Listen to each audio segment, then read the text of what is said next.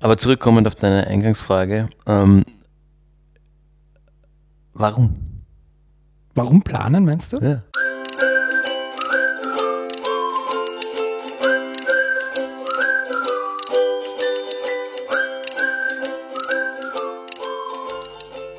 Hallo Fabian Hallo Gregor. und hallo liebe Zuhörende. Wir grooven uns jetzt ein bisschen ein, Fabian, weil wir haben seit der letzten Aufnahme insgesamt, glaube ich, eine Dreiviertelstunde miteinander gesprochen. Mhm. Dann grooven wir uns ein. Sonst reden wir doch zwischen dem Podcast. Aber Sommer ist immer schwierig. Ja, Sommer ist irgendwie immer. Ja, wie geht's dir so, Fabian? Mir geht es eigentlich ganz gut. Ich bin im, im, im Wiedereintritt nach dem Sommerloch äh, gefangen. äh, ich, ich zitiere einen ähm, meiner Mentoren, der irgendwann mal gesagt hat, äh, wie immer um die Jahreszeit kurz vor dem Nervenzusammenbruch. Hm, Sehr schön. Aber äh, das heißt ja im Großen und Ganzen, nachdem ich noch kurz vor dem Nervenzusammenbruch stehe, geht es mir eigentlich ganz gut. bester Zeitpunkt, oder? Blöd wäre es, wenn ich, wenn ich dich fünf Minuten später Ja, genau, dann wäre die Antwort so, ah.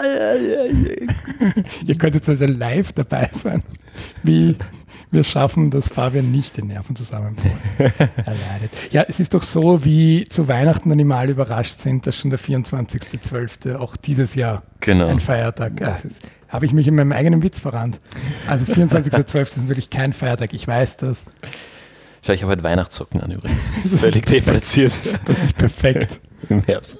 Sehr gut, sehr gut. Ähm, ja, aber Herbst, Fabian, das ist doch auch die Zeit, zumindest in meiner Erfahrung und in deiner, glaube ich auch, der Klausuren. Warum sage ich das? Weil du kommst gerade von einer. Ich fahre bald zu einer, habe heute Vormittag eben jene auch vorbereitet. Und wir haben uns gedacht, wir nehmen das heute mal so ein bisschen zum Anlass, über Planungen, Strategien und natürlich auch das Thema Klausuren so zu sprechen, ähm, weil ja schon, so wie du sagst, September ist so die, die Zeit, ähm, ja doch nach dem Sommerloch auch viele Neustarts anstehen im Non-Profit-Bereich noch mehr, natürlich im Bildungsbereich noch am allermeisten. Aber meine Erfahrung zeigt schon so ein bisschen, dieses klassische wirklich von 1.1. bis 31.12. zu planen, ist dann doch eher der Privatwirtschaft vorbehalten. Genau, das ist, ähm, würde ich, würde ich, alles, was, was irgendwie Menschen sozial orientiert ist, richtet sich zumindest in unseren Breiten nach dem Schuljahr. Auch wenn, also es ist ja lustig, auch in Wirklichkeit, auch wenn es irgendwie Branchen sind, die jetzt nicht unbedingt schulnahe sind, ist der Sommer einfach tot. Äh, äh, muss ich auch ein bisschen, bisschen relativieren. Ich habe das berühmte Sommerloch noch nicht so oft erlebt in Wirklichkeit, aber es ist dann doch immer ruhig am Sommer. Es fahren dann doch alle im Sommer weg. Ja, es dauert länger, bis man Antworten auf Ja. äh, E-Mails kriegt, aber vor allem, wenn man viel zu tun hat im Sommer, dann sind das oft die Sachen, die sich in den zehn Monaten davor nicht ausgegangen ist sind. richtig, das- Oder die man das extra aufhebt für Das diese stimmt. Zeit. Das ist die, wo man mehr mit sich selbst beschäftigt ist und nicht durch Meetings rennt, sondern irgendwie im stillen Kämmerchen mal endlich dieses Konzept schreiben kann. Und dafür nimmt man sich dann, oder kann man sich dann im Sommer eher die Zeit nehmen. Aber zurückkommend auf deine Eingangsfrage, ähm, warum? Warum planen, meinst du? Ja. Ja, prinzipiell, ähm, da können wir auch in unsere allerersten Folgen zurückgehen. Es geht so ein bisschen auch um Orientierung, die ja generell im strategischen Management, da ist das Wort schon drin, warum Strategie wegen strategischen Management. Ich probiere es nochmal anders, aber Orientierung ist ja per se für Menschen immer relevant. Und eine Organisation ist ja durchaus auch als lebendiger Organismus anzusehen, weil in der ja auch Menschen tätig sind und deswegen braucht die Organisation als solche auch eine gewisse Art von Orientierung, weil sie die dann ja auch weitergibt an die handelnden Personen in den Organisationen. Das heißt, verstehe ich dich richtig, wenn ich sage, das Warum der Planung ist zum ähm, Mobilisieren der darin mitarbeitenden Personen, der in einer Organisation mitarbeitenden Organisationen? Mobilisierung ist ein spannendes Wort. Ich würde auch sagen Motivation. Ähm, was ich aber vor allem mit Orientierung meine, ist, dass wenn du immer nur im Tagesgeschäft äh, versuchst, die, nämlich mit einem Sprachbild, die, die Bälle in der Luft zu halten, also wie beim Jonglieren, dann wirst du irgendwann dran verzweifeln, weil dir der Sinn dann auch fehlt. Weil wenn du sagst, ich heb das Telefon nur ab, damit ich das Telefon abhebe, äh, dann endet das irgendwann einmal deine Motivation. Das heißt, die Orientierung dient ja auch dazu, um zu überlegen, wie kann dieser lebende Organismus sich weiterentwickeln. So wie wir Menschen uns weiterentwickeln, soll sich auch jede Organisation weiterentwickeln. Planung für Orientierung, Orientierung für Sinn äh, und, und Entwicklung. Ja, mhm. Das ist zumindest die Oldschool-Ansicht. Ich mag sie ganz gerne. Mhm. Ähm, wurde ja jetzt in den letzten Jahren immer mehr von Agilität verdrängt, mhm. wobei Agilität ja eigentlich auch nichts anderes bedeutet, als diese Zeiträume zu verkürzen, mhm. in, denen, in, denen, man sich Ziele setzt. Ja, und ist nicht auch bei der agilen ähm, Arbeitsweise immer irgendwie eine übergeordnete Richtung trotz allem da? Das stimmt. Also wir können mal kurz in die Theorie äh, abschweifen. Ich habe da dieses Jahr auch den witzigen Begriff der Moles kennengelernt. Was glaubst du, ist ein Mole, Fabian? Mole kennt man, das sind Maulwürfe. Ja, nicht ganz. Also ein Mole ist ein Kunstwort und zwar ein sogenanntes Moonshot Goal. Aha, und zwar okay. Moonshot Goals sind also, und ähm, das nimmt natürlich Bezug auf die USA der 1960er Jahre, wo äh, John F. Mhm. Kennedy gesagt hat, Ende dieses Jahrzehnts ist ein amerikanischer Mann auf dem Mond. Mhm. Und plötzlich hat es funktioniert weil dieses unerreichbare Ziel ausgesprochen war mhm. und alles dem untergeordnet wurde in mhm. der mhm. Organisation Vereinigte Staaten von Amerika. Und äh, deswegen bemüht man diesen Begriff heute noch, Moonshot Goals, also wir wollen zum Mond. Und also das Shot ist jetzt nicht im Sinne von, ich schieße mit einem mit einer Waffe Richtung Mond, sondern ich schieße die Rakete ab mhm. in Richtung Mond, so ist das gemeint. Und ähm, diese Moles sind Ziele, die irgendwo zwischen der Vision mhm. der Organisation, das sind ja quasi diese, sagen wir mal, die wirklich unerreichbaren Ziele, wo wir mhm. eher im Non-Profit-Bereich vor allem im Sinne von äh, Impact auch greifen, mhm. also vom äh, gesellschaftlichen oder vom systemischen Wandel und aber weiter weg von die, diesen eben agilen Zielen im Sinne von ähm,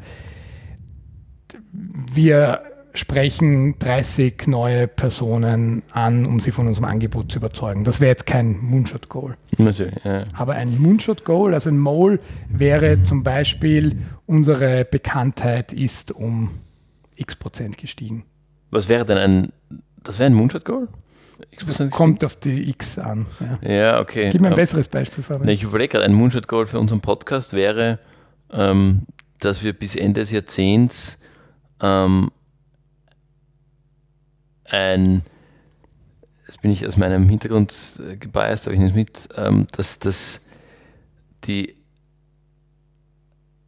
das Gemeinwohlgeplauder äh, ein fixer Bestandteil der schulischen Grundbildung ist.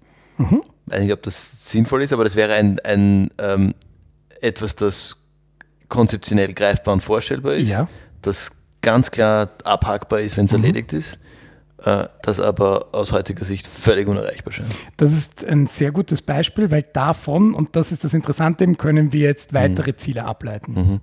und die immer kleinteiliger machen, mhm. bis wir eben jetzt bei Agilität zum Beispiel in Sprints, die ja oft nur in mehreren Wochen Abständen mhm. sind, äh, zählbar werden.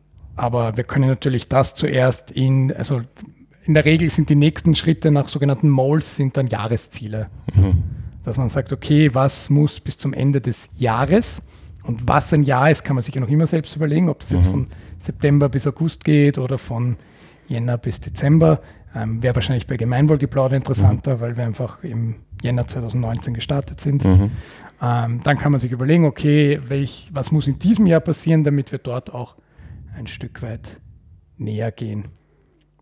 Mhm. Und das gibt uns dann Orientierung, weil wir die Ziele entweder in die eine Richtung immer kleiner machen können ja. oder umgekehrt, wenn wir uns überlegen, boah, warum muss ich jetzt wieder das auf LinkedIn bewerben? Dann denke ich mir, ah ja, weil das jede Folge auf LinkedIn bewerben bringt uns dazu, dass wir am Ende des Jahres ja. das erreicht haben und das bringt uns dazu, dass wir am Ende des Jahrzehnts das erreicht. Schöner Punkt, der zweite mit LinkedIn als Motivationsfaktor. Es ist, ich bin super LinkedIn-faul. Mhm. Ähm, ich habe die Plattform bis heute noch nicht ganz verstanden. Ähm, aber das wäre was, wo ich sage, okay, etwas, was ich eigentlich nicht so gern mache und nicht ganz verstehe, ähm, kann ich damit trotzdem irgendwie einordnen und mich dazu motivieren, weil ich das größere Ziel dahinter mhm. irgendwie verstehe. Finde ich ein gutes Beispiel. Okay. das sind die Moles. Das sind die, muss eine Organisation ein, ein Moonshot-Goal haben? Ist es zuträglich? Wenn eine mm, Organisation das, kommt, das kommt auf den Status der Organisation an, würde ich sagen. Jetzt ein Startup, was frisch gegründet ist, hat ja eigentlich sowieso nur Mold. ja, okay. Ähm, das heißt, da ist ja vor allem mal wichtig und da, und da könnt ihr wirklich reinhören in, äh, was nicht sogar unsere allererste Folge, Vision und Mission. Mhm. Also das sind mal die Dinge, über die ich mir wirklich Gedanken mhm. machen muss, wenn ich jetzt eine Organisation bin. Wenn ich das nicht habe, mhm. dann fehlt wirklich komplett die Orientierung. Ob man so Moles, so zwischengeordnete Ziele hat oder nicht, das äh, würde ich sagen, ist für Organisationen, die eher schon ähm, länger am, am, Tun sind und mhm. sich in der Entwicklung befinden. Und manchmal ist auch einfach der, der, der Drang da. Also ich habe dann unlängst im Vorstand der Beyond Bühne jetzt äh, vor ungefähr einem Dreivierteljahr haben wir uns dann als Vorstand zusammengesetzt und gesagt, okay, wir wollen jetzt für die nächsten drei Jahre mal wieder solche Moles, haben wir es damals nicht genannt, wir haben gesagt Dreijahresziele, also man kann auch andere mhm. Wörter verwenden, einfach formulieren, weil wir gemerkt haben, dass besonders jetzt in den letzten Jahren durch äh, die ganze Covid-Situation und die äh, ganzen Unsicherheiten, dass äh, da einfach sehr viel nur die Bälle in der Luft mhm. gehalten wurden und jetzt äh, ist das vorbei und jetzt fehlt plötzlich die Orientierung. Mhm. Weil jetzt sagt man, eh gut, wir haben überlebt und wahrscheinlich war das auch das Maul für viele Organisationen mhm. in den Jahren 2020 yeah. bis 2022 einfach mal überleben. Ähm, und dann hat sich uns da die, die Frage eben gestellt. Und äh, daraus basierend haben wir jetzt ähm, in den letzten Wochen auch die Jahresziele jetzt für dieses Vereinsjahr auch formuliert. Mhm. Einfach zu sagen, okay, wir kennen jetzt diese Dreijahresziele und tun uns jetzt natürlich viel leichter, die Jahresziele mhm. zu formulieren. Mhm. Cool, okay. Das heißt wesentlich näher an der, an der Basis des Tuns sozusagen als ein Mole. Ein Jahresziel. Ja, genau. Ja, genau. Und das haben wir dann noch weiter ja. runtergebrochen mhm. in, in äh, Quartalsziele zum Beispiel. Okay, das heißt, ihr arbeitet wirklich so, dass ihr die Ziel, äh, die Ziele zerlegt auf Teilziele, die ihr auf der Zeitachse einordnet? Ja, wir verwenden ein Framework, das nennt sich Objectives and Key Results, mhm. OKR. Kann ich mal ganz kurz hier äh, vorstellen. Das äh, O steht eben für Objective. Da äh, geht es äh, darum, dass man eher ein qualitatives Ziel formuliert für einen gewissen Zeitraum, einen sogenannten Zyklus. Das sind äh, so Zeiträume in ungefähr Quartalsgröße, drei bis vier Monate. Und danach formuliert man erst Key Results. Das sind tatsächlich messbare mhm. Aspekte von diesem Ziel. Das heißt, man bricht das dann nochmal weiter runter, um zu sagen, okay, Objective, das soll vor allem inspirierend sein mhm. für die Orientierung. Und Key Results sind dann wirklich mhm. so Geschichten, wie ich vorher gesagt habe, wir ähm, rufen zehn Organisationen an, um ihnen unser Angebot vorzustellen. Mhm. Ähm, da vielleicht auch schon der, der erste Tipp für den Alltag. Ziele immer so formulieren, dass ich sie aktiv beeinflussen kann. Das heißt, als Ziel auszugeben, wir schließen zehn neue Partnerschaften ab. Das ist zwar ein cooles Ziel und auch das erste, was mir einfällt, aber das kann ich ja nicht beeinflussen. Weil vielleicht hat fünf Minuten vorher eine Organisation mit genau dem gleichen Angebot, nur mit äh, 99 Prozent der Kosten äh, mhm. exakt das Gleiche vorgestellt. Ja, dann muss ich mich nicht wundern, mhm. dass ich nicht genommen wurde. Oder die Organisation hat dieses Jahr einen Sparkurs oder, oder, oder. Mhm. Das heißt, selbst beeinflussen kann ich ja nur die Kontaktaufnahme. Genauso ein Klassiker ist 500 neue Follower auf Social Media. Mhm. Das wäre so ein ganz klassisches Quartalsziel. Ich glaube, das haben alle mhm. Startups irgendwann schon mal als, als Quartalsziel gehabt.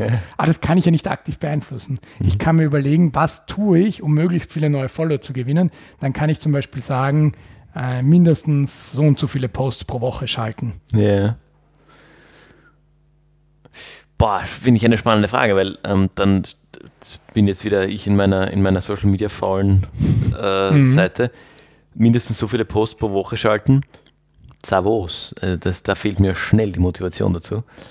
Ähm, wenn ich weiß, welche Wirkung das, das haben kann oder vor allem haben soll, dann arbeite ich ja schon wieder anders, weil ich will mehr Follower. Das heißt, ich entdecke bei dem Post, da hatte ich Katzenbilder, da habe ich vier mehr Follower gekriegt. Bei mhm. dem Post hatte ich komplexen Input zur systemischen Veränderung, da habe ich keine neuen Follower ja. damit generiert. Dann fange ich an, Katzenbilder zu posten. Ähm, verstehst du, wie ich meine? Dann, dann mhm. Na, da, gehe dafür, ich mehr in diese Richtung. Genau, dafür hast du jetzt in meinem Beispiel, in diesem OKR-Framework, ja. hast du dafür eben das Objective und das würde lauten, Aha. wir wollen die Tätigkeiten unserer Organisation einem breiteren Publikum vorstellen zum ja, Beispiel. War jetzt nicht okay. das ultimativ beste Beispiel, mhm. aber dann wüsstest du, warum mache ich in diesem Quartal doppelt so viel Posts pro Woche wie im vergangenen. Mhm. Einfach, mhm. weil ich davon ausgehe, dass ich mehr Leute erreichen kann dadurch. Und dann sehe ich nach einem dieser Quartalssprints sozusagen, dass das einfach nicht funktioniert und äh, bin agil und passe die Zielsetzung, also eigentlich die Key Results fürs übernommene Objective an. Ja, sogar einen Schritt weiter. Du nimmst dir dann sogar ein neues Objective oder sagst, das Objective bleibt, wir haben es mhm. nicht erreicht und überlegen uns neue Key Results. Ja, okay. Das Tolle, um jetzt vielleicht das Thema OKR hier kurz die Klammer auch zu schließen, weil wir es eh auch schon in vergangenen Folgen immer wieder dabei hatten. Die Messbarkeit ist so, dass du bereits ab 70 Prozent von einem Erfolg sprichst. Mhm. Das heißt, du musst dir wirklich bei allem überlegen, wie kann ich es messen. Eben wenn du sagst, äh, 10 äh, potenzielle mhm. Partnerorganisationen zum Erstgespräch getroffen, dann zählst du wirklich, okay, am Ende von diesem Zyklus waren es acht, also acht von zehn sind 80 Prozent. Mhm. Dann hast du bei den Social Media Posts, ähm, hattest du 100 geplant und hast ein 90 geschafft, dann hast du da 90 Prozent und dann hast du insgesamt 85 Prozent erreicht und hast zwar noch immer nicht 100 geschafft, mhm. aber das OKR-Framework ist so äh, aufgebaut, dass du sagst, naja, alles, was über 70 Prozent ist, zeigt ja, dass du wirklich dein Bestes gegeben hast. Und umgekehrt gibt es da die Ansicht, 100 Prozent oder gar mehr, du hast einfach die Ziele zu leicht gesetzt. Ja, das finde ich, ich kenne das. Ähm, jetzt finde ich interessant, wir arbeiten nicht bewusst nach OKRs bei mhm. uns. Also nicht bewusst nicht, sondern wir folgen nicht strukturiertem mhm. OKR-Prinzip. Äh, und hatten jetzt auf der von dir angesprochenen Klausur das Thema, dass wir uns unsere Ziele angeschaut haben. Ähm, und da war auch die Fragestellung, haben wir die Ziele zu hoch, zu niedrig gesteckt? Mhm. Ähm, wie schaut es aus mit ähm, eben, was wollen wir eigentlich, 80 Prozent, 100 Prozent? Und wir sind ein Zwischencheck-in, wir haben eine, eine, Strategie bis 2025 und sind jetzt 2023. Ähm, wo wollen wir eigentlich stehen auf dieser Zielpyramide? Oder halt auf diesem, äh, und haben, haben das Thema daraus diskutiert. Für mich ist jetzt die, die Frage, ähm, weil wir haben zum Beispiel äh, Erfolgskriterien oder Ziele, dass wir sagen, 80 Prozent der Projekte, mit denen wir gearbeitet haben, erfüllen äh, gewisse Kriterien oder entwickeln sich in eine gewisse Richtung. Ähm, mhm.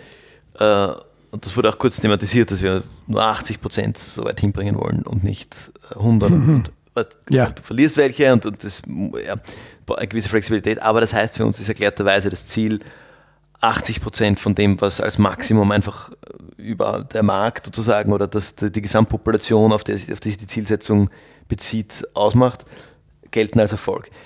Das heißt aber auch, dass wir sagen, wenn wir 80 Prozent erreicht haben, Hackel drunter, ähm, danke, fertig. Wir können uns den Rest, der, das haben wir jetzt in der Klarheit nirgends ganz gehabt, aber ähm, der Rest unserer, unserer Zeit bis 2025 den anderen Zielen widmen, wo wir vielleicht noch nicht bei 80, sondern bei 10 Prozent stehen ja. und auch 80 wollen, Hausnummer. Mhm. Jetzt frage ich mich bei den OKRs, wenn alle wissen, dass 70 Prozent als Erfolg gilt, warum würden Sie danach noch weitermachen, wenn Sie auf den 70 Prozent im Landeanflug sind? Weil, und davon ist das Framework überzeugt, zeigt aber auch meine persönliche Erfahrung, die, für die Orientierung liest du trotzdem die Zielformulierung durch und brichst es nicht runter auf 70. Für die Orientierung. Bei der Formulierung kann ich dir sagen, ertappe ich mich selbst oder auch andere, wenn ich solche Prozesse moderiere, schon immer wieder dabei, dass man sagt, okay, wie viel sind 70 Prozent von dem? Mhm. Was heißt das eigentlich? Was, was ist heißt, das echte Ziel? Genau, was ist das echte Ziel? Ähm, aber warum? Genau in dem Wissen, das Ziel soll ja ambitioniert sein mhm. und soll inspirierend sein. Vielleicht kommen wir jetzt doch nochmal, auch wenn wir schon so oft erklärt haben, zum Smart oder den Smarty mhm. Goals. Smarty. ähm, einfach in, in dem Sinne, dass äh, der das dann irgendwo festgeschrieben steht, auf einem Miroboard oder auf einer Tafel im Büro oder so. Und wenn mhm. da groß steht und auch immer, wenn Gäste da sind und die sehen, zehn neuen äh, Kundinnen das Konzept vorgestellt oder Feedback für ein neues Konzept von äh, 50 äh, Teilnehmenden eingesammelt. Mhm. Und dann steht daneben 23. Dann denkt sich jetzt niemand, boah, wie viel sind 70 Prozent von 50, wie viele muss ich noch reden? Dann denkt sich, okay, 23, da ist noch ein großer Schritt zu 50. Also bin ich motiviert, in den nächsten Wochen noch mit mehr Teilnehmenden zu reden. ja, ja, stimmt. Ich meine, es ist die Hürde mehr, dass ich, wenn da 50 steht, nochmal die 70 Prozent ausrechnen muss, um mir zu überlegen, mhm. wie gut bin ich wirklich dabei. Ja. Würde mich interessieren, was die EU dazu sagt. Mir fällt gerade ein ganz dämliches Beispiel ein. Äh, früher im Xbox Game Store, ja. äh, da musstest du mit so einer virtuellen Währung bezahlen. Und zwar ähm, musstest du Punkte kaufen für Euros oder Dollar. Okay. Und der Umrechnungskurs war aber nicht 1 zu 1000 wie bei Nintendo. Also da ja. waren 1000 Nintendo-Punkte, waren irgendwie 10 Euro oder so. Ja. Äh, sondern irgendwie 10 Euro waren 700 Microsoft-Punkte oder sowas. Okay. Nagelt es mich nicht fest, deswegen so eine komische Größe. Und die wurden dann von der EU verboten, weil das nicht nachvollziehbar ist. Ja, aha, ja. weil die Leute ja zuerst diese aha. virtuelle Währung kaufen müssen und, und dann, und dann den, den, Bezug verlieren. Mhm. Ähm, und äh, das würde mich jetzt interessieren, ob man, wie Ziele tatsächlich innerhalb der EU gemessen werden. Jetzt weiß ich das, weiß ich nicht, ob uns jemand von einem EU-Büro zuhört. Ich weiß aber sehr wohl, dass uns Leute von österreichischen Ministerien zuhören. Ich würde mich sehr interessieren. Äh, schickt uns das bitte.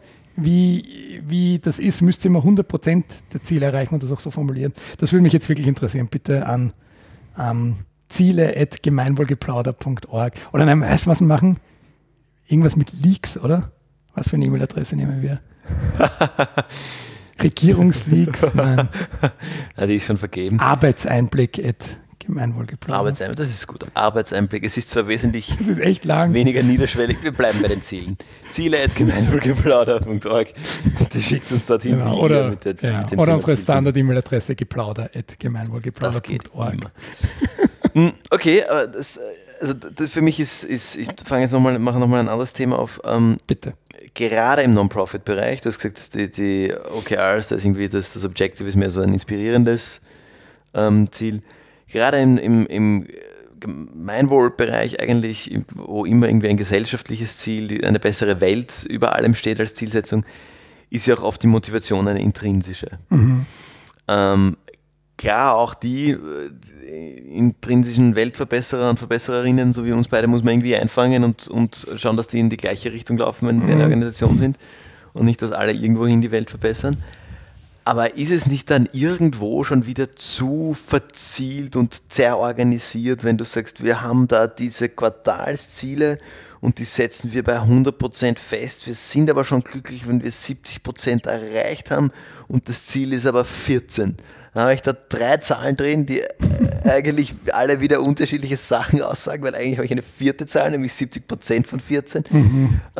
Und das muss ich alles irgendwie organisieren und festlegen. Da fließt irgendwie Zeit rein. Dann mache ich das am besten, wie man es jetzt macht, partizipativ mit allen auch noch. Dann bin ich irgendwie 20 Prozent meiner Zeit damit beschäftigt, mir zu überlegen, wie ich meine Ziele messe und ob ich meine Ziele erreicht habe und die neuen Ziele zu formulieren und binde wahnsinnig viele Ressourcen darin. Der Rest der Ressourcen geht dann ins Fundraising und die eigentliche Wirkung, dafür habe ich eigentlich nur mehr die Nächte und die Überstunden übrig. Ähm, also äh, ich, ich mache jetzt bewusst irgendwie den, den Advocatus Diaboli, ist, ist da nicht ein bisschen überorganisiert von gewissen Zielsetzungen. Ich lasse mal einreden bei Sales Goals, wenn wir ganz klassisch im Corporate-Bereich sind, wo eigentlich null intrinsische Motivation da ist, die nicht aus einer Kommission von Sales herauskommt oder ein, irgendeine partizipative Beteiligung an den rein monetären Erfolgsindikatoren eines Unternehmens. Hm.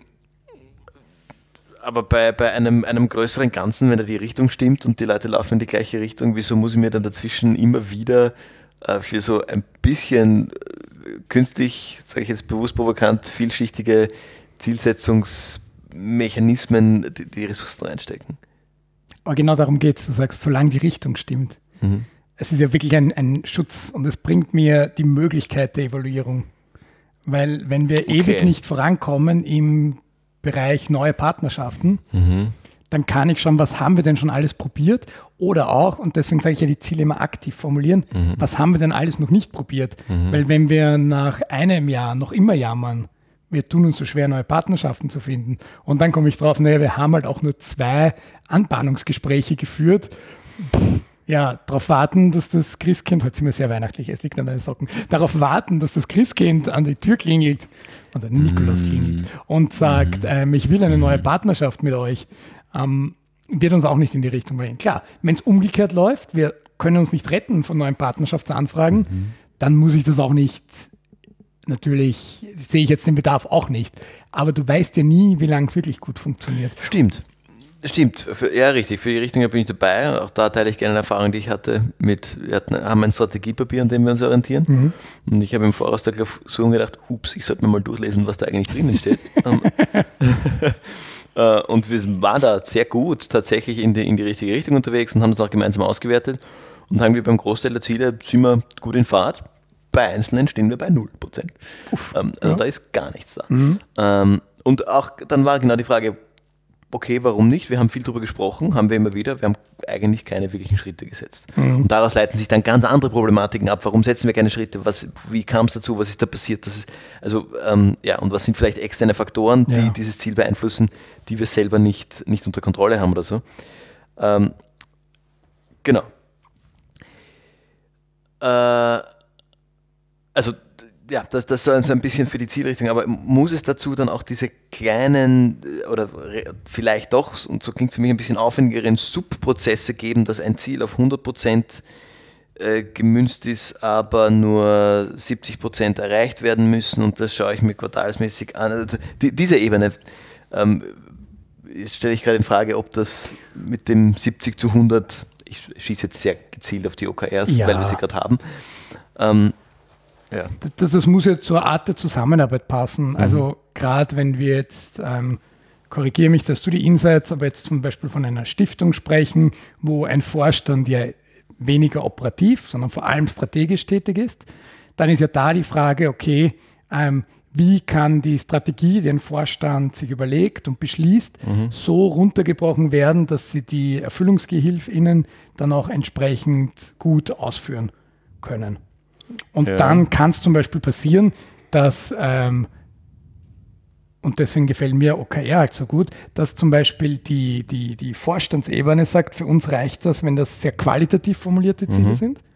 Und äh, wie das dann fürs Tagesgeschäft runtergebrochen wird, ist dann noch gar nicht unsere Sorge. Das heißt, auch da kann man sagen, natürlich muss jetzt äh, im reinen Strategiepapier, muss jetzt vielleicht gar nicht das so spezifisch stehen, wie kommen wir dahin. Okay, ja, ja, okay. Also es muss auch passen, zum Beispiel, wie oft treffen wir uns. Und jetzt natürlich eine ehrenamtliche Initiative, wo insgesamt zehn äh, Stunden pro Monat Arbeit von allen Beteiligten reingesteckt wird, wird sich einen ganz anderen Modus der Zusammenarbeit für sich definieren als ein, als ein Social Business mit 300 Mitarbeitern. Ja, ja, genau, das auf andere Ebenen runtergebrochen werden muss. Genau. Okay, gut. Ähm, ja, ja. Ähm, also die, die, die so ein bisschen die, die, die, was wir auch eingangs gesagt haben, die Leute einfangen und, und mobilisieren, in die gleiche Richtung zu laufen. Und dazu braucht es vielleicht pro Organisation unterschiedliche Größen an Untergrößen und Teilzielen und, und Mechanismen. Okay. Ähm, Smarty Goals haben wir versprochen. Die, die Smarty Goals, gib mir ja. die Smarties. Okay, wofür steht das S? Ähm, spezifisch. Spezifisch, ja wir probieren es auf Deutsch. Yeah. Wir werden gleich merken, also es gibt ganz viele äh, Möglichkeiten. Also stellt es euch mal ähm, vertikal geschrieben vor, das Wort Smart oder Smarty, wir kommen dann gleich zum I. Ähm, einfach, es beginnt mit dem S, das steht für spezifisch.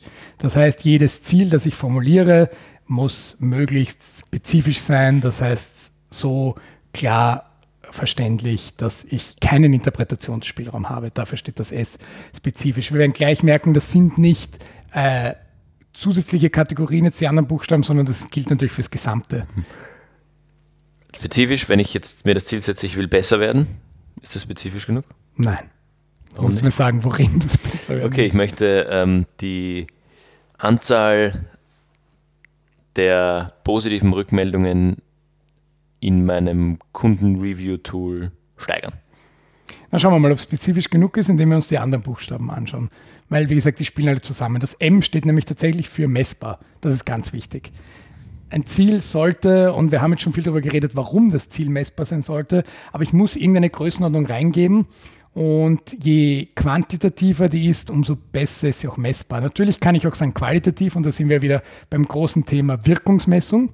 Es gibt natürlich auch viele Möglichkeiten, Qualität zu messen. Nur es ist natürlich viel schwieriger zu sagen, die Leute fühlen sich wohl und unser Angebot kommt gut an, als zu sagen, ähm, wir bekommen äh, bei nehme jetzt ein Beispiel aus der Nicht-Non-Profit, weil ein Lieferservice.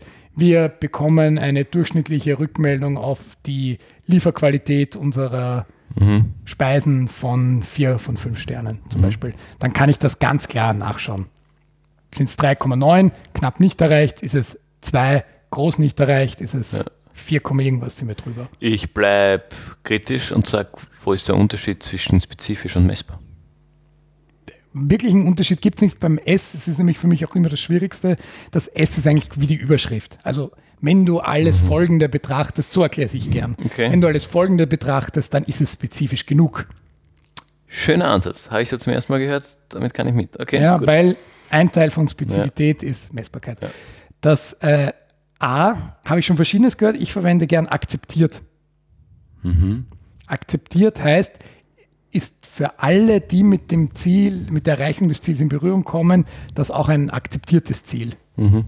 Und das hilft nämlich auch spezifisch zu werden, weil wenn irgendwer sagt, ich verstehe nicht, wie ich in die Richtung arbeiten kann, dann liegt das vor allem daran, dass äh, es wahrscheinlich nicht spezifisch genug ist oder in die andere Richtung, weil es halt nicht akzeptiert ist, wenn die Person sagt, ich verstehe nicht, was ich dazu beitragen kann. Mhm. Was sind andere Interpretationen als akzeptiert? Ähm, also in dem Englischen ist es manchmal auch achievable, also tatsächlich erreichbar. Ja, genau, das kenne ich nämlich. Genau, dann muss man nämlich das. Das äh, ist keine, keine Moonshot Goals. Genau. Ja. Ähm, das R kann nämlich dann manchmal auch äh, reachable und ist dann quasi das Gleiche. Da muss man auch ja. aufpassen, damit man nicht zweimal das Gleiche nimmt. Ähm, genau, aber mit accepted, das hat mir nicht ganz gut gefallen, das so zu nehmen, mhm. weil das ein wichtiger Check tatsächlich ist beim Formulieren von Zielen. Ja, ich, ja okay. Ähm, Finde ich beides, finde ich beides legitim. Ich, ich finde auch, das, das Achievable eigentlich, ähm, das war für mich immer ein, weil für mich ein, ein nicht erreichbares Ziel. Auch da schieße ich jetzt wieder kritisch auf die OKRs. Bin sonst nicht so kritisch denen gegenüber, aber halt. Passt schon, passt schon. Äh, dass ein zu hoch eingestelltes Ziel demotiviert. Mhm. Wenn ich weiß, ich kann es nicht erreichen, demotiviert mhm. mich das. Ähm, das heißt, deshalb muss es erreichbar und irgendwie machbar sein. Genau, und deswegen gibt es das R, das lässt sich halt gerade in der deutschen Version sehr leicht mit realistisch übersetzen. Mhm. Mhm. Und das finde ich ganz gut, nämlich diesen Check auch immer einzubauen. Mhm. Ist es überhaupt realistisch, das für mhm. dieses Ziel zu erreichen? Wenn ich achievable auf Englisch habe, was ist dann das R? Mm, tatsächlich, ja, schwierig, weil realistic kenne ich, ich kenne reachable. Mhm. Ich weiß nicht, ob das irgendwo in der Lehre dazu vorkommt. Etwas, mit dem wir ähm, jüngst auch arbeiten, ist relevant. Das ist gut, ja. Ist es mhm. wirklich relevant für mhm. das, was ich erreichen möchte? Das ist auch gut, ja. Ähm, und das, wie gesagt, ich werfe das gerade selber ein. Das ist, ähm, weiß nicht, ob das wirklich ähm, in, die, in den in Lehrbüchern so stehen würde. Ist aber ein Ziel, das wiederum gerade in der Wirkungsorientierung, gerade in, in der Gemeinnützigkeit, finde ich, eine, eine große Berechtigung hat ähm, ist das, was wir tun, für die, vielleicht für das Moonshot Goal einer besseren Welt wirklich relevant. Mhm. Und jetzt das T, das finde ich im Deutschen immer sehr schwierig, auf Englisch heißt es timed. Mhm. Im Deutschen kannst du sagen terminiert, aber ich glaube, terminiert ist irgendein militärischer Begriff. Äh, ich bin mir auch nicht sicher, ob das Wort terminisiert tatsächlich existiert im Deutschen. Aber es geht darum, mit einem Termin ausgestattet, ja. sprich Deadline. Ja bis wann soll dieses Ziel erreicht werden. Mhm. Da habe ich einen großen Vorteil im OKR-Framework, dass äh, mhm. ja die, die Zeitlinie sowieso schon vorgegeben ist. Ja, ja. Oder wenn wir uns treffen, um Jahresziele mhm. zu kreieren, dann ist das ja. schon da.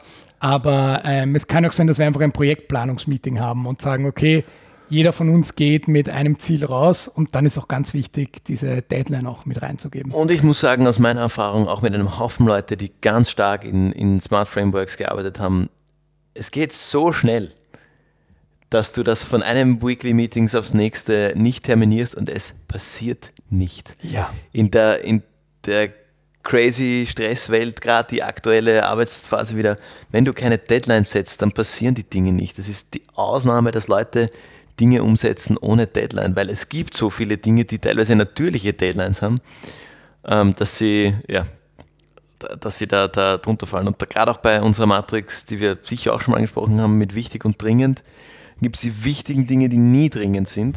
Die passieren dann einfach nicht, weil du keine Deadline dranhängst, weil es ist immer was anderes dringend und vielleicht auch dringend, aber nicht wichtig. Äh, und so ein Stück weit auch künstlich vielleicht eine Dringlichkeit für die wichtigen Dinge, die keine natürliche Dringlichkeit in sich tragen, herzustellen, ist extrem wichtig, damit das passiert. Mhm. Das Thema Deadline ist meiner Erfahrung nach auch ein sehr äh, von Mensch zu Mensch abhängiges. Mhm. Also tatsächlich heute erst passiert, wo es darum ging, eine Deadline für eine recht simple Aufgabe auszumachen. Mhm. Äh, tatsächlich lustigerweise mit den OK, OKRs verbunden.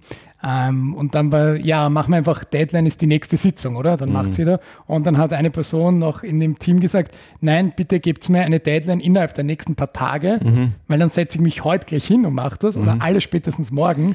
Aber sonst werde ich es fix vergessen. Und das ist ja eigentlich total absurd, wenn man darüber nachdenkt, weil du kannst es eh früher machen, aber wir kennen alle diese Deadline-driven Menschen. Ich hatte da eine lustige Erfahrung in meiner, in meiner Zeit in Korea. Ähm, da habe ich am Anfang des, des Semesters dort mir meine ähm, Seminararbeiten und alles, was ich für die Uni machen musste, angeschaut und durchgeplant und habe so ungefähr in den ersten vier bis sechs Wochen alles erledigt, was ich im Voraus erledigen kann.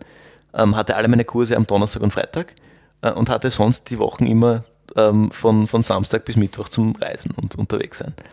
Ähm, und dann habe ich, äh, ich glaube in Woche vier, von einem Seminar die Abschlussarbeit geschickt. Äh, der Professor hat tatsächlich zurückgeschrieben, ähm, what? Weil es war eine Abschlussarbeit, die, ähm, ein Teil des Seminars war interaktiv und dafür musstest du hingehen und mehr oder weniger unabhängig davon die Arbeit zu schreiben. Also das ging schon auch ohne den Input. Äh, das kann er überhaupt nicht umgehen. Ich soll ihm das bitte nochmal schicken zur Deadline. Und vielleicht fällt mir bis dahin ja noch was ein. Äh, der, hat, der hat das nicht mal irgendwie in seinem ähm, passiven, empfangenden äh, Deadline-Denken annehmen können, dass etwas so früh vor der Deadline fertig ist. Hm. Also das, und ich musste dann irgendwie für mich wirklich eintakten, dass ich ein völlig erledigtes To-Do irgendwann ja. nochmal erledigt und dass ich das nicht vergesse. Mhm. Ähm, also das war, das war eine skurrile Erfahrung für mich, dieses, ähm, diese Rückmeldung, nein, es ist in allen seinen, ähm, seinen smarten Zielen erreicht, ähm, inklusive innerhalb der terminisierten Deadline, aber es ist zu früh in, in, also in die, in die ähm, quasi vom, vom Zielerreichungszeitpunkt zu weit in der Vergangenheit schon erledigt und deshalb wird es zurückgeworfen. Also das fand ich, ähm, fand ich sehr interessant. Ja.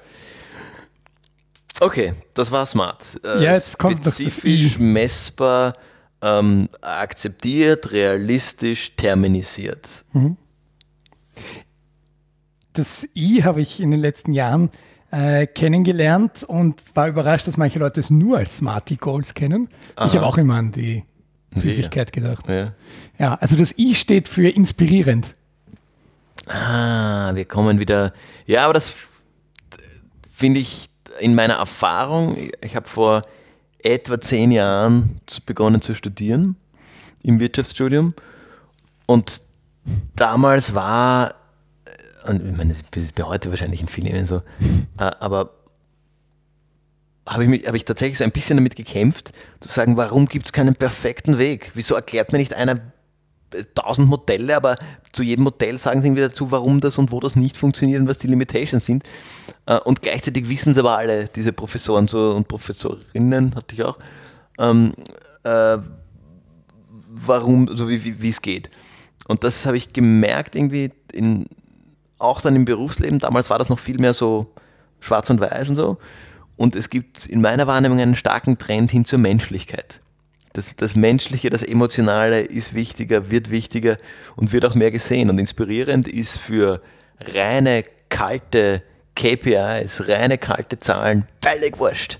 Aber es ist halt nicht, weil die Menschlichkeit und die Menschen und die Motivation dahinter spielen eine Rolle.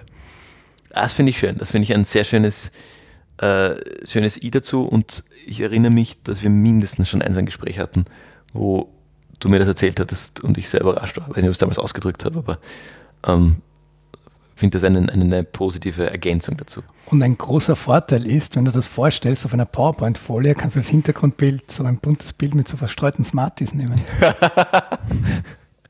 ja, ja, okay. Weil was nimmst du sonst bei Smart Goals? Irgendein Block mit To-Do-Items, oder? du, ja, okay. Auch hier die Emotionalisierung des Lernens. Ja, ähm, Sie erinnern Bilder? sich an die Süßigkeiten, ja. die Bilder von den ja, bunten Bildern. Ja, okay, okay. Klar, klar. Ja, spannend. Okay, aber jetzt äh, erzähl doch mal von deiner Klausur, Fabian.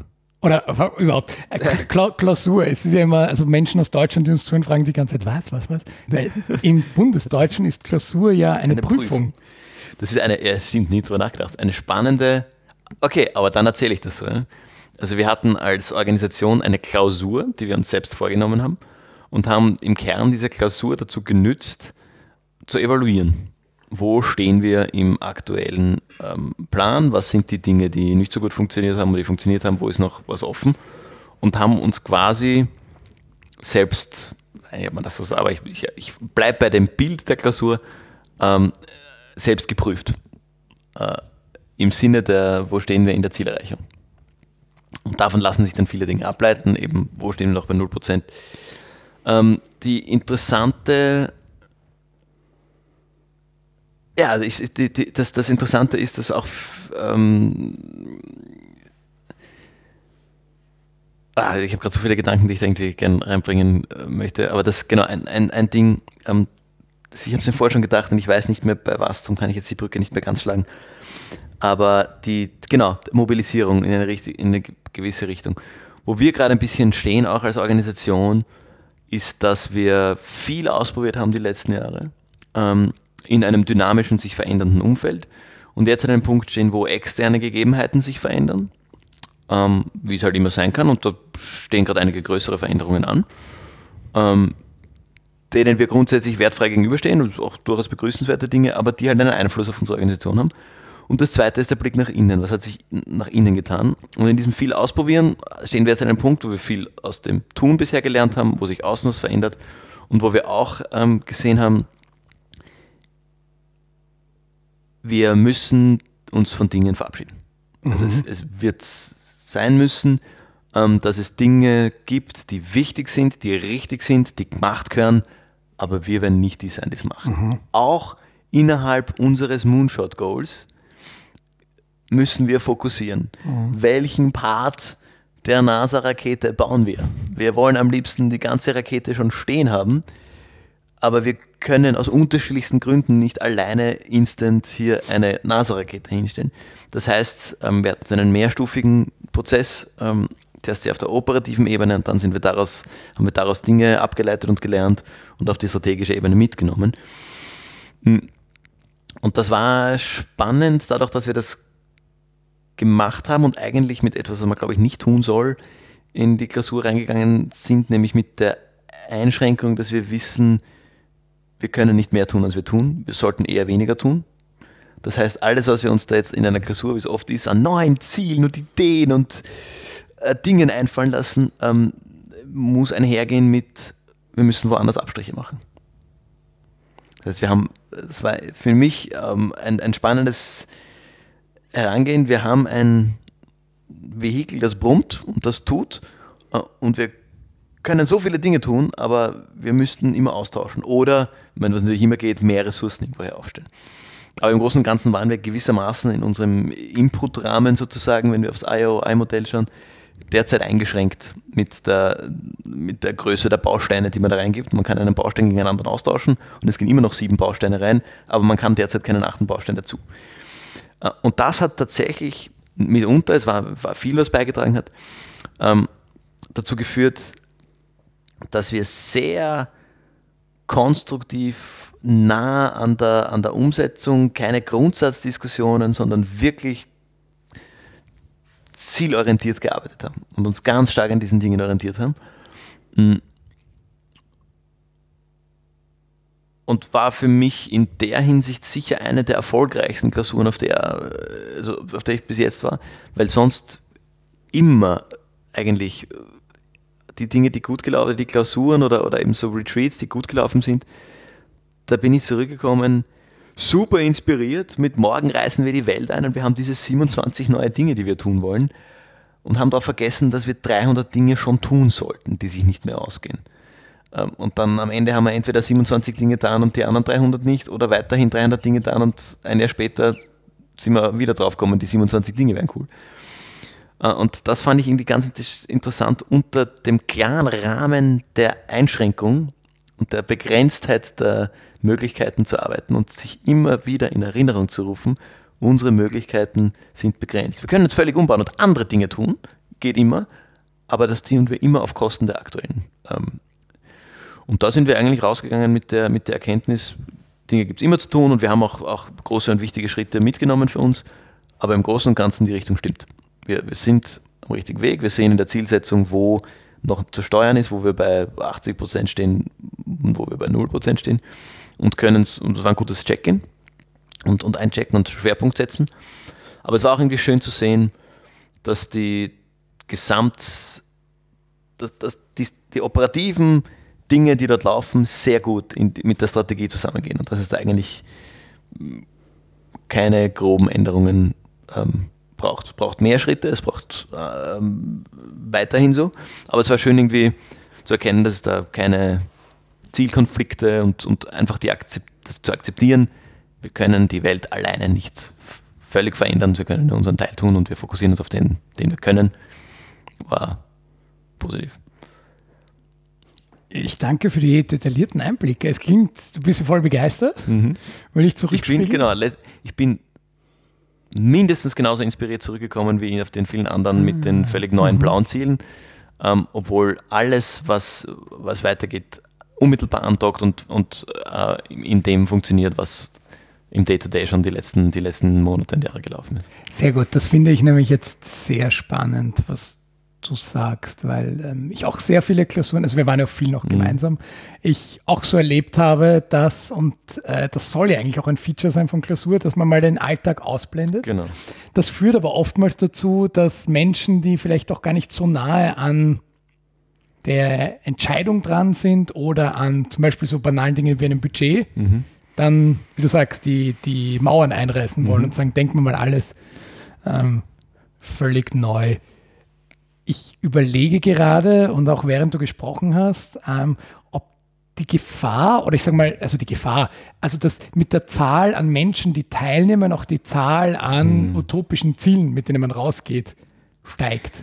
Also meine Erfahrung ist ganz allgemein, dass ähm, tendenziell mehr Köche äh, oder Köchinnen, mehr Menschen mehr Realitäten einbringen. Jeder Mensch lebt in seiner ihrer eigenen Realität. Ähm, und dementsprechend auch eigene Interpretation der, der aktuellen Tatsachen in, und eigene Interessen. Und je mehr Leute, desto mehr Kompromiss hast du mhm. drin. Und da gibt es unterschiedliche Methodiken, indem du die Leute zuerst allein, dann zu zweit, dann zu viert ähm, irgendwie nächste Schritte oder sowas formulieren lässt und den Kompromiss eigentlich im Kleinen schon bringst, damit du dann im Großen irgendwie doch äh, ein Ding hast, wo alle dahinter stehen. Ähm, aber ja, ich glaube, die, die Gefahr ist wohl, je, je mehr Leute, desto, desto diffuser wird es und desto weniger smart ist das, was nachher rauskommt. Mhm.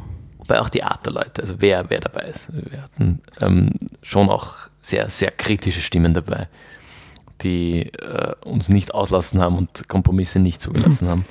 Da, schlägt die Gruppendynamik immer voll zu bei so Settings. Ja. Ähm, ja, definieren wir noch kurz Klausur, was so Features sind, hast es kurz erwähnt. Äh, man geht ein bisschen weg. Ich finde es lustig, dass du die Metapher der äh, bundesdeutschen Klausur mhm. genommen hast. Also kurz Klausur kommt ja vom lateinischen claudere, also einschließen. Das heißt, es geht darum, man schließt sich als, als Team oder als Gruppe ein. Ähm, Neudeutsch sagt man Retreat auch, ähm, um, um einfach in einem anderen Kontext sich äh, abseits des Alltags damit auseinanderzusetzen. Das heißt, für eine Klausur, ich habe noch nie eine erfolgreiche Klausur erlebt, die im Büro stattgefunden hat. Ah, das heißt, für ein Klausursetting ist es immer gut, weiter wegzugehen. Und im Idealfall kann ich auch sagen, die Klausuren, die tendenziell erfolgreicher waren, waren auch immer die mehrtägigen, wo man dann auch ähm, einerseits drüber schlafen kann und andererseits auch fürs Informelle einfach mhm. Zeit bleibt. Genau. Ähm, liebe Grüße an alle, die jetzt kichern müssen. Ich, das ist nämlich ein Be Begriff, den ich gern verwende, dann die informelle Zeit dann nach dem Abendessen. Und ja, man kann sich denken, wie die oft genutzt wird nachdem welche Leute dabei sind. Ähm, ich muss aber sagen, Fabian, ähm, was du jetzt gesagt hast, lässt mich auch daraus schließen, dass es ja auch sowas wie klausurerfahrene Menschen gibt, oder? Ja. Dass die Ja. dann schon schneller bereit sind, Mhm. sich darauf einzulassen, nicht so grundsätzliche Fragen stellen, vielleicht auch mutiger sind, auch Mhm. dann kritisch zu sein. Ich habe gesagt, die Gruppendynamik steckt zu. Viele Leute fallen dann auch in Rollen Mhm. zurück und sind dann einfach der Bad Cop, obwohl sie es eigentlich gar nicht sind. Mhm. Aber die wollen dann alles Ja. mal hinterfragen, weil sie wissen, sonst kommen wir wieder mit den blauen, blau- Mhm. blauäugigen Zielen daraus. Und, und hier kommen wir schon auch wieder zum I im Smarty und dem, was ich dazu vorgesagt habe, der menschlichen Komponente. Ähm, wie stimmt die Chemie oder auch nicht? Weil auch die klausurerfahrensten oder unerfahrensten ähm, Teams, manchmal funktioniert es, manchmal funktioniert es nicht. Äh, und manchmal können einfach Menschen nicht so gut miteinander. Und da ist jetzt auch niemand schuld oder so und das, das hakt halt. Und es macht einen Unterschied, wie die Stimmung ist, wie die Leute drauf sind, wie sicher sich die Leute vielleicht in einem Setting fühlen. Und wenn das zum Beispiel nicht gegeben ist, dann wird das ganze Ding weniger konstruktiv. Das heißt, es ist, wenn du jetzt sagst, du hast die besten Qualifikationen und wirfst sie in den Raum und die sollen es lösen, ähm, da gibt es sogar ein Beispiel. Da gibt es aus dem Fußball irgendein Zitat, ich glaube, das war ähm, damals der FC äh, Salzburg oder Red Bull und der Mateschitz hat dem Trainer gesagt, kauf mir die besten Leute, mach mir das beste Team. Du hast unbegrenzt Geld. Und der hat ihm gesagt, nee, das funktioniert so nicht. Du brauchst eine Teamdynamik, die müssen miteinander können. Du kannst nicht die besten Stürmer und die besten Mittelfeldspieler und die besten Verteidiger aufs Feld spielen und die erwarten, das funktioniert. Die müssen miteinander können. Äh, Und der Sport ist auch ein gutes Beispiel, finde ich, wo die Teamdynamik und die Stimmung enorm wichtig ist für eine Leistung und für eine Zielerreichung. Und ich glaube, dass das, ähm, eben weil du es gesagt hast, Stichwort Gruppendynamik, extrem und gern und oft unterschätzt wird. Es, wenn Leute nicht miteinander können und das ist nicht ausgeräumt, dann werden die nicht so gut performen, wie Leute miteinander können. Fertig. Klausuren haben auf jeden Fall immer ein gewisses Teambuilding-Element dabei, egal ob man das jetzt absichtlich einbaut oder nicht. Mhm. Ganz einfach auch durch das Informelle, dass man da auch die Pausen zusammen verbringt, den, den Abend und sich schon beim Frühstück sieht, äh, solche Dinge, aber eben weil man abseits von der Comfortzone, vom eigenen Bürosessel nochmal Dinge ausdiskutiert. Und ähm, ich habe schon noch die ein oder andere Klausur erlebt, die dann wirklich emotional wurde, in alle Richtungen. Wut, aber auch Traurigkeit, Enttäuschung, genauso aber, wie du sagst, die übertriebene Euphorie, die gehört ja auch dazu irgendwie der Klausur. Und ich finde es aber auch völlig in Ordnung, wenn das äh, divergiert, wenn Leute verschiedene Bilder von Klausuren haben. Ja, ich meine, es gehen ja auch alle mit unterschiedlichen Realitäten rein, wobei ich glaube schon, dass es ein Indikator für eine gelungene Klausur ist, dass man grundsätzlich ein ähnliches Bild hat. Ja. Wenn von fünf Leuten alle am Spektrum von eine Katastrophe zu überhaupt perfekt rausgehen, dann hat irgendwas nicht funktioniert. Ja, insofern Klausur benötigt wirklich eine ernstzunehmende Vorbereitung und oftmals, also ich schwöre drauf, auch eine externe Moderation. Ihr habt es jetzt probiert, intern zu Wir oder? ja, also wir haben in der, wir haben es auf zwei Teile gemacht. Wir haben in der, im ersten im Voraus eine moderierte Session gehabt, ähm, ähm, auch in größerem Rahmen und sind dann eben Ja. äh, in der, in der strategischen, in der Vorstandsrunde sozusagen ähm, nicht moderiert dorthin gefahren, haben aber es nicht, nicht extra moderiert, aber methodisch aufgesetzt, dass gewisse, ähm, dass wir nach gewissen Methoden gearbeitet haben, nicht einfach reingegangen sind, gesagt haben, hier ist ein Thema, diskutieren wir. Das hat viel rausgenommen, das hat schon äh, gut, gut funktioniert. Und dann natürlich das Thema Klausur erfahren und einfach eine Runde, die gut funktioniert und äh, Leute, die gewisse Rollen einnehmen, haben das ein Stück weit ähm, kompensiert. Das hat sehr gut funktioniert. Wobei, also das vielleicht was ist, wo ähm, von denen, die bei uns dabei waren, unterschiedliche Bilder nachher äh, da sind, ob wir das nächste Mal wieder so machen würden oder nicht. Ähm, alles, alles Vor- und Nachteile. Du hast natürlich, wenn es funktioniert, wenn du das Glück hast, so wie wir es jetzt hatten, dass wirklich die Stimmung gut ist und auch bei ähm, kritischeren Punkten konstruktiv gearbeitet wird und gearbeitet werden kann, dann ist, das, ist es fast angenehmer, wenn niemand externer im Raum ist. Aber sobald es in Konfliktrichtungen gehen könnte, sobald du, sobald du irgendwie dich ver verrennst, und das passiert sehr häufig, sehr wahrscheinlich, soll ich sagen, ist es gut, und wenn hast du die Gruppe einfängt. Das ist natürlich bei gerade kleineren und vor allem rein ehrenamtlichen Organisationen halt leider oft ein finanzielles Thema. Ich kann nur jedem draußen, der zuhört, sagen, es ist eine der wichtigsten Investitionen, die ihr aber tätigen könnt als Organisation. Sowohl mal generell eine Klausur und man muss jetzt nicht unbedingt in ein Seminarhotel fahren oder in irgendein Wellness-Location, so wie man das halt dann sieht von den Unicorn-Startups, die dann ein volles Event draus machen. Es passt auch, je nach Kontext, das in der Jugendherberge oder so zu machen. Ähm, aber es ist auch eine gewisse Wertschätzung gegenüber der Ehrenamtlichen. Und ich kenne das aus Organisationen auch, das ist dann wirklich ein, ein Jahreshighlight auch, dass sie wirklich auch als, ja, als Wertschätzung, ein Stück weit als Zeichen der Dankbarkeit sehen, dass man da gemeinsam hinführt und das halt dann noch mehr eine Teambuilding-Maßnahme wird.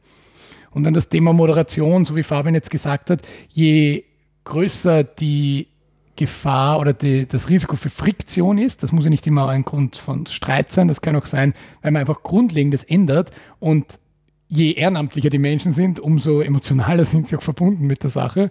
Dann ist es einfach so, dann ist tatsächlich eine Moderation da gut ähm, aufgehoben.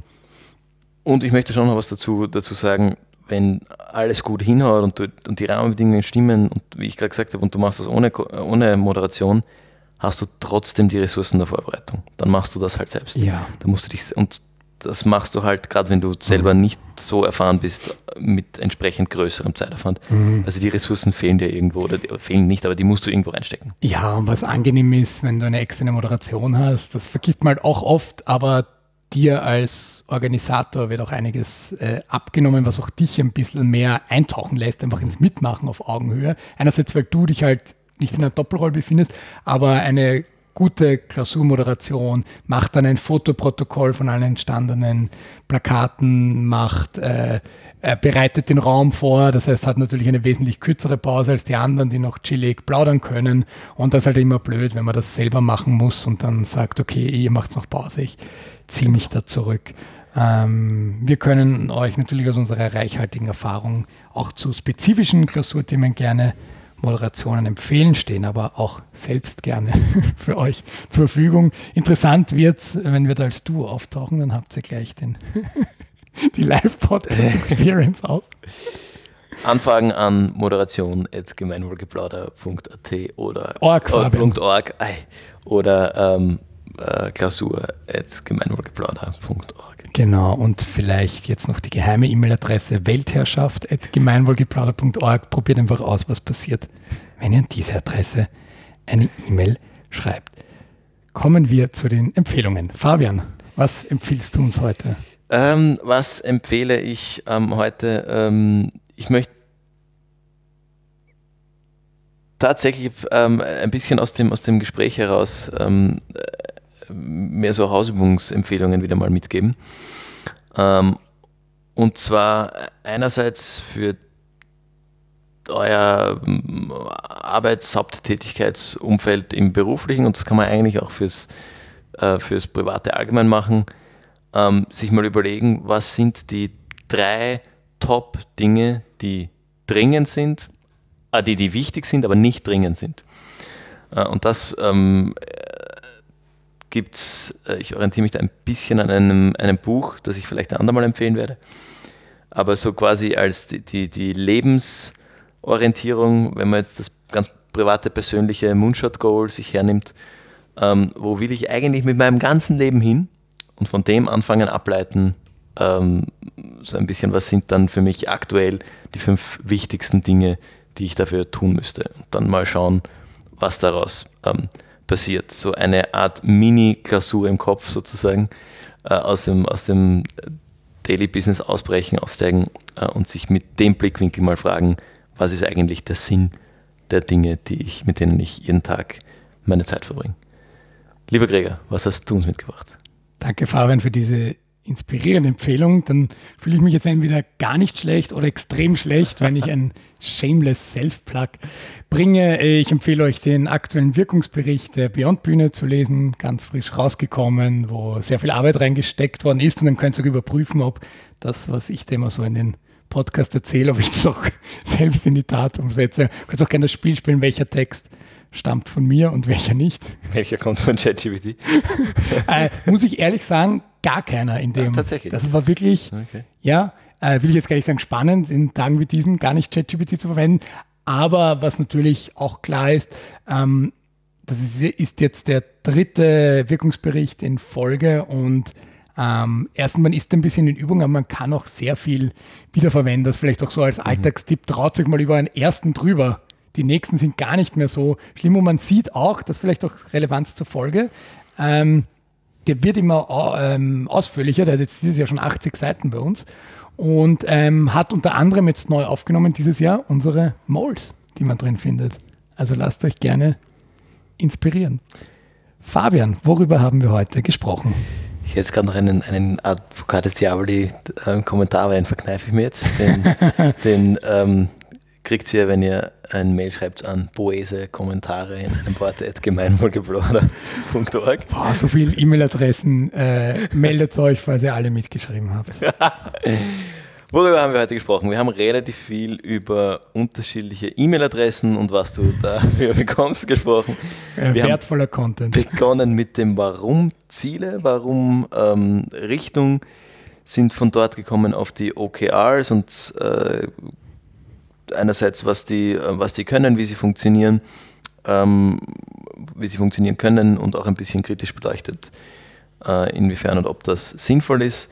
Sind dann weitergegangen zu den Smart- oder Smart-T-Zielen ähm, und zuletzt eigentlich noch einen relativ großen Block über das Thema Klausur, Retreat, Rückzug äh, ähm, gesprochen, wie sowas funktioniert, funktionieren kann, ähm, warum man das tut. Äh, und genau, haben zu guter Letzt nochmal über unsere E-Mail-Adressen gesprochen.